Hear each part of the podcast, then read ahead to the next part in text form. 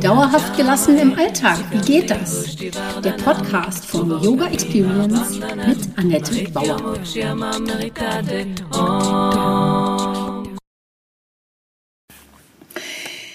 Hallöchen, schön, dass du da bist. Das ist Podcast Folge 12 und zwar wie diesen Corona-Winter überstehen. Ich habe fünf schräge Tipps für dich.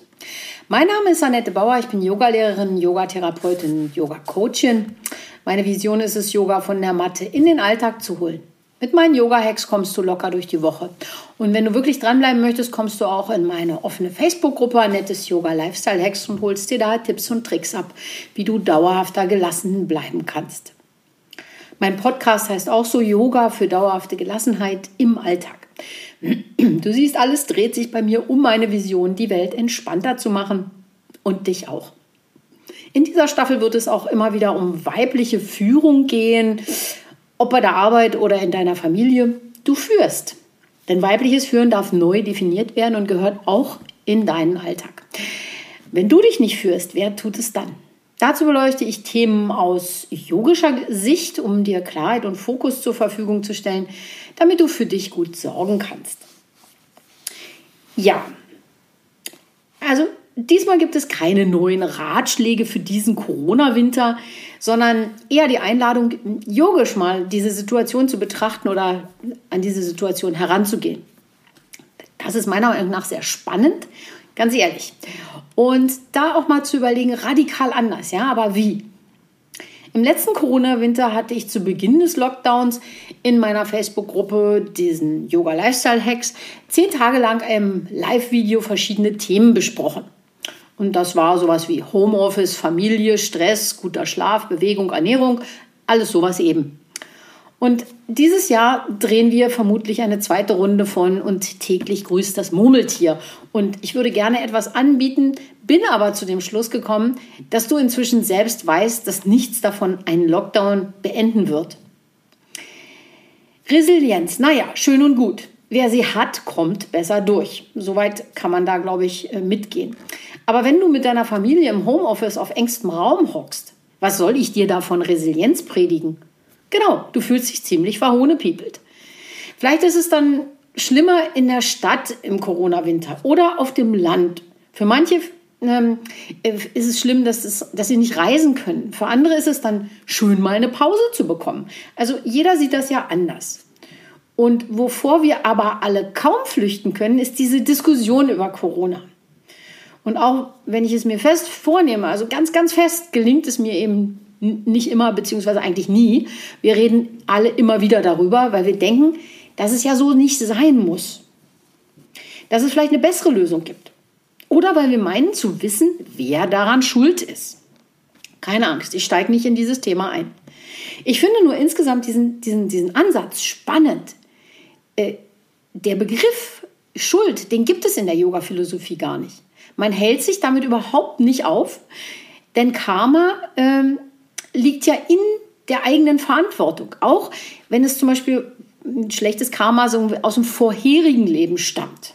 Ja, also auch da gehe ich jetzt gar nicht so sehr rein. Also was der Yogi, der Hindu, der Buddhismus damit machen, wenn, wenn es zu irgendwas Blödem kommt, dann schauen die nach vorne und machen das Beste draus. Um weiteres schlechtes Karma zu verhindern und schlechtes Karma auch abzubauen. Statt also wie der Westler zu lamentieren, wie übel es doch ist, atmet der Yogi einmal durch oder dreht sich um sich selbst und geht es dann an, was auch immer es ist. Und das nenne ich Resilienz, wie sie schöner nicht sein könnte. Also die, verstehe mich nicht falsch, die Suche nach der vermeintlichen Schuld bindet so viel Kraft. Wie wär's? Lass uns doch einfach nach vorne schauen und Pläne schmieden und träumen. Ja? Dann ist eben Lockdown oder dann ist die Situation so. Natürlich ist es schlimm, wenn jemand krank wird, aber es ist, wie es ist und wir machen das Beste draus. Mit diesem Ansatz kommt man bei den meisten Problemen ganz gut weg. Yoga ist der Weg, aber auch gleichzeitig das Ziel. Also der Yoga ruft dich auf, alles zu hinterfragen, dich selbst zu erforschen und zu erkennen, was wahr ist. Ja, nur weil ich was erzähle, muss es ja nicht stimmen. Du kommst immer wieder zu dir und erkennst immer besser, wer du bist und wofür du im Leben stehst. Du entwickelst eine innere Haltung. Darum geht es mir heute. Eine innere Haltung, eine eigene innere Ethik. Mich hat das zu folgenden Erkenntnissen geführt und bitte überprüf, was davon für dich passt und was du aber auch lieber nochmal erforschen möchtest. Also Punkt 1, den Spaß im Leben machst du dir nur selbst. Niemand anderes ist für deine gute Laune zuständig, nur du selbst. Deine innere Haltung macht den Unterschied. Leidest du an deinem Leben? Wenn ja, frag dich so lange warum, bis, zu, bis du zu dieser Wurzel des Problems kommst. Das kann eine Weile dauern, unter Umständen Jahre. Kommt eben jetzt darauf an, wie spannend du die Schatzsuche in dir selber findest. Punkt 2. Auf deine Ressourcen achten. An wen verschwendest du Zeit und Energie? Was gibt dir Energie? Was ist Energie für dich überhaupt? Ich behaupte es, behaupte, alles, was dich zum Lächeln bringt, das gibt dir Energie. Also bei mir ist es zumindest so. Also mach mehr davon und weniger von dem anderen Mist, der keine Freude bringt. Lass dir helfen, such dir Unterstützung. Dazu mein Extra-Tipp: jeden Tag tanzen, singen und lachen. Der dritte Punkt. Einfach sein. Selbstoptimierung endet hier und jetzt. Es reicht völlig aus, zu sein, so wie du bist. Du bist völlig gut und völlig in Ordnung. Wer behauptet, wir müssen uns für irgendetwas anstrengen, will nur unser Bestes, unsere Zeit, unser Geld, unsere Aufmerksamkeit, unsere Energie. Und die will er für seine eigenen Zwecke. Also Obacht. Punkt 4. Verändere deine Einstellung. Es ist möglich und sinnvoll, eine gut begründete eigene Haltung zu haben und die Verantwortung dafür zu übernehmen. Niemand ist schuld und kein anderer ist für dich zuständig als du selbst. Sorry, ist so. Und der fünfte Punkt. Der ist super, super wichtig. Hör jetzt ganz aufmerksam zu. Du bist einfach wunderbar, so wie du bist. Fang an, das selber so zu sehen. Übernimm auch also warte nicht, dass es jemand anders für dich übernimmt und warte nicht darauf, dass sich dich jemand anders rettet oder so. Tu es selbst. Du bist wunderbar. Und nochmal, falls du jetzt nichts hingehört hast, du bist wunderbar. Ja, es gibt nämlich nichts Gutes, außer man tut es. Und das ist jetzt sozusagen meine Herangehensweise für diese nächste Zeit. Ich werde mich selber in einen Retreat begeben. Ich werde mir Zeit für mich gönnen. Und da werde ich ein paar Sachen machen, sowas wie die Heldenstellung, Standhaltung, Mantras und Meditation üben. Wenn du das regelmäßig, am besten täglich, ein paar Minuten praktizierst, wirst du schon nach ein paar Tagen bis, sagen wir mal, maximal drei Wochen einen wesentlichen Unterschied bemerken. Du wirst den Corona-Winter als nicht mehr so schlimm empfinden, denn du bist bei dir. Nur, du musst natürlich dranbleiben, sonst wirst du nie selbst erfahren, wovon ich hier ständig spreche oder in meinen Blogs schreibe. Das Ergebnis, du wirst selbstbewusster und deine Körperhaltung verbessert sich. Du atmest tiefer und bewegst dich, dadurch schläfst du nachts besser und bist geistig stabiler. Und während der Übung, egal ob Meditation, Haltung, Pranayama, überprüfst du, wie es dir geht und was du heute vielleicht brauchst. Also Menschen, die sich selbst gut kennen, sind weniger manipulierbar und bleiben ihrer eigenen Haltung auf lockere Weise treu. Also es ist nicht so, ja, ich habe hier eine Haltung oder ich habe eine, eine Meinung oder so, sondern du, du ruhst mehr in dir und kannst dann auch auf weichere Art einfach in deiner Haltung bleiben und lässt dich nicht so von anderen aushebeln. Durch, einen, durch, durch kontrollierte Atemübungen kommst du in die Tiefenentspannung. Ja? Also wenn es gerade wieder super Stress ist, dann atme doch ein paar Mal einfach aus. Ja? Und du hast es vielleicht, wenn du Yoga übst, einfach auch schon erlebt. Tiefes Ausatmen bringt dich zu dir. Gefühle sind ja eng mit der Atmung verbunden.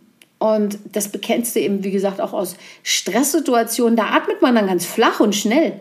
Und das ist nicht gut. Durch tiefes Ausatmen wird dein Körper gut mit Sauerstoff versorgt und du bleibst entspannter. Ja, also wenn du nichts von diesem Podcast sonst mitnimmst, diese eine Sache, ein paar Mal tief ausatmen und du kommst zu dir, kannst du Stress besser wegstecken. Gut, Wie also diesen Corona-Winter überstehen? Meine fünf schrägen Tipps, die hatte ich dir ja noch versprochen. Also nun kommen sie eben doch, meine unvermeidlichen Ratschläge. Aber ich habe mir da etwas Schräges einfallen lassen. Ja, also wie du das mal auch ein bisschen anders machen kannst. Es ist also ganz einfach, das behaupte ich mal. Mach das, was dir gut tut. Das ist das Motto, das ist das Mantra. Mach das, was dir gut tut. Viele können das aber überhaupt nicht beantworten. Also nochmal die Frage, was tut dir denn gut? Mein Vorschlag, Ruhe. Wie kannst du für Ruhe sorgen? Wenn es nicht bei dir zu Hause geht, ja, Familie, Kinder, Homeoffice, alles gleichzeitig, miete dich doch einfach mal auf dem Sofa einer Freundin ein. Also komm mich besuchen, leg dich bei mir aufs Sofa. Hier wird dich keiner stören. Und zur gleichen Zeit mache ich das dann auch bei dir oder deine Freundin, mit der du das Sofa getauscht hast, macht es bei dir. Ehemann und Kinder nehmen dann sicherlich ein bisschen mehr Rücksicht auf diese fremde Person, die da auf ihrem Sofa liegt. Okay, zweiter schräger Tipp. Reisen. Du kannst nicht reisen, naja, tu es trotzdem. Entweder per Bahn an den Stadtrand und dann ein bisschen wandern gehen, vielleicht den Hund einer Nachbarin ausleihen und mal woanders spazieren gehen. Oder auch, solange es noch geht, einfach auch eine Hotelübernachtung, halte ich fest, in deiner eigenen Stadt buchen. Und da vielleicht einen Reisenführer lesen. Also ich glaube, ich weiß was nicht so genau, was in Berlin gerade angesagt ist. Dann Punkt 3, meditieren. Naja, sorry, es ist immer das Gleiche. Ne? Aber hm, du kannst ein Retreat ja auch für dich ähm, zu Hause alleine organisieren oder zum Beispiel mit anderen über Zoom in Kontakt gehen und mit denen zusammen meditieren und in die Stille gehen. Und ich weiß, es ist über Zoom oder YouTube irgendwas was mitzumachen. Man ist ja doch abgelenkter. Aber es klappt auch besser, wenn du das zum Beispiel mit einer Freundin zusammen machst. Ihr trefft euch zu zweit und schaut euch gemeinsam ein äh, YouTube-Video an oder geht in einen Zoom-Call mit anderen. Und weil ihr zu zweit seid, kommt ihr beide besser zur Ruhe. Tatsache, in dem Fall mal genau umgekehrt. Nicht alleine, sondern zu zweit. Und dann der letzte Punkt, schlafen. Schlafen, schlafen, schlafen, ganz wichtig. Nun liegst du vielleicht aber in diesem Corona-Winter schon zu viel zu Hause rum und kannst dadurch nachts nicht so gut schlafen oder durchschlafen. Tja, also dann mindestens am Tag einmal um den Block gehen und ähm, für mich, ehrlich, ist auch das nicht leicht. Ich äh, persönlich hasse es, ziellos rausgehen zu müssen. Ich, ähm, ja, aber ganz ehrlich, richtig gut ist es da zum Beispiel, halte ich fest, auf den Friedhof zu gehen. Dort findest du Stille. Ja, das ist dann schon meditativ, kommst an einen anderen Ort, kannst also reisen. Und über die Inschriften auf den Grabsteinen, da lässt sich auch gut nachsinnen oder eben meditieren. Muss ja nicht lange oder tiefschürfend sein, das äh, relativiert ist äh, ja auch alles. Aber auch wenn du das jetzt mobil finden magst, nach frischer Luft und nach so ein paar Gedanken, die dich runterholen, und das ist nun mal der Tod, der holt einen schon mal so runter auf den Boden der Tatsachen, da schläft es sich auch wieder besser, behaupte ich mal. Ja, für dieses Jahr ist das erstmal mein letzter Podcast. Ich hoffe, du kannst damit was anfangen. In zwei Wochen erwartet dich noch ein letzter Blogbeitrag äh, ähm, auf meiner Webseite zum Thema Bücher für Führungsfrauen, was das mit Yoga zu tun hat. Und ich gehe in die Winterpause und mache genau die oben genannten Sachen. Retreat zu Hause, Meditation, ah, für mich gut sorgen und natürlich tanzen. Hm? Zu Hause, nicht mit anderen, zu Hause. Aber das macht gute Laune und genau das gibt Energie.